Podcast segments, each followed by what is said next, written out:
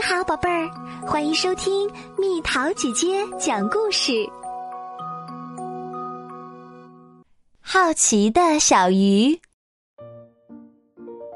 从前有一条名叫闪电的小鲈鱼，每当有大鱼想一口把它吞掉时，它都能像箭一样逃走。有一天，红比目鱼阿姨对小闪电说。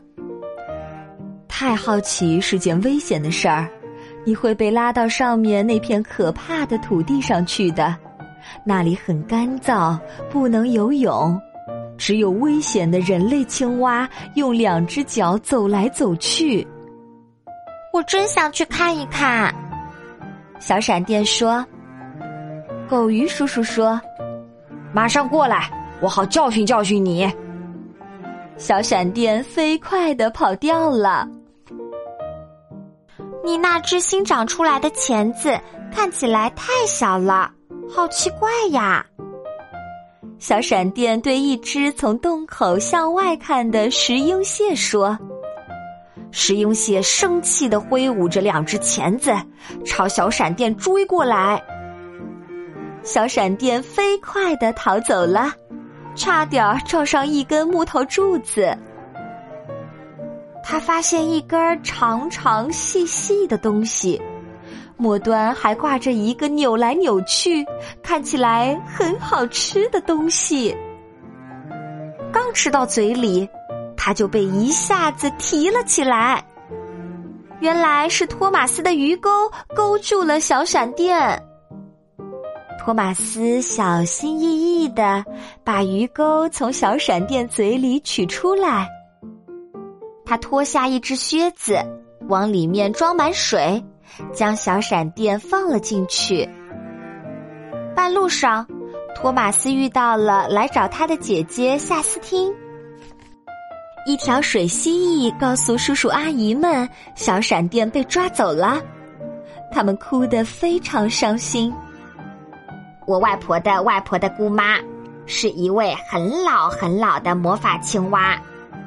青蛙说：“他也许能帮上忙。”红比目鱼阿姨、狗鱼叔叔和鲤鱼叔叔连忙朝着那儿游去。我这辈子听到过很多奇怪的请求，但从没听过这么不可思议的事儿。鱼想去干燥的土地，哼！魔法青蛙说。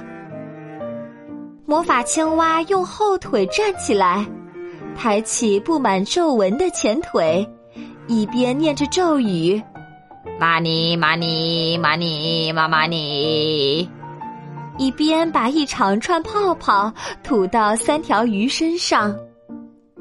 小青蛙看到三条鱼用细弱的腿摇摇晃晃的走上岸来，简直要笑死了。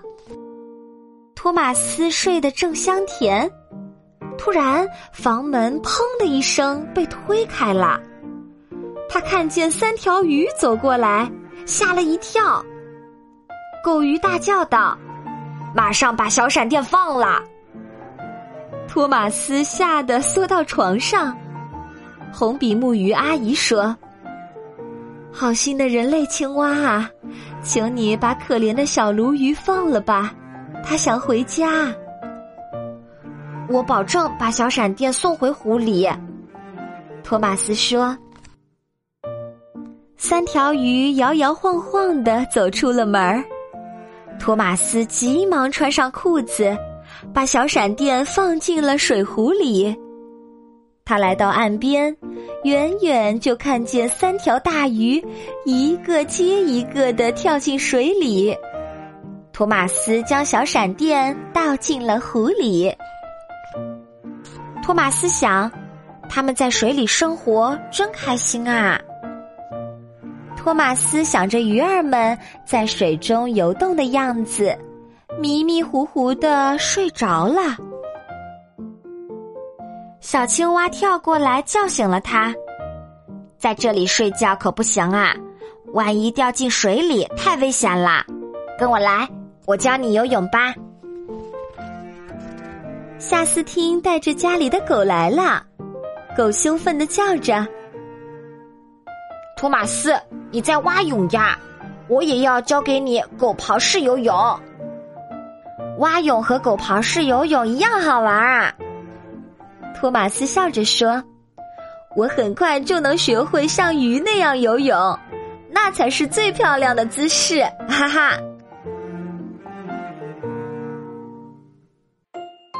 好啦，小朋友们，故事讲完啦。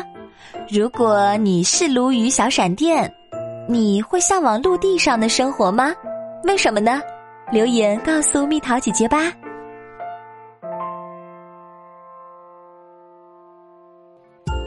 好了，宝贝儿，故事讲完啦。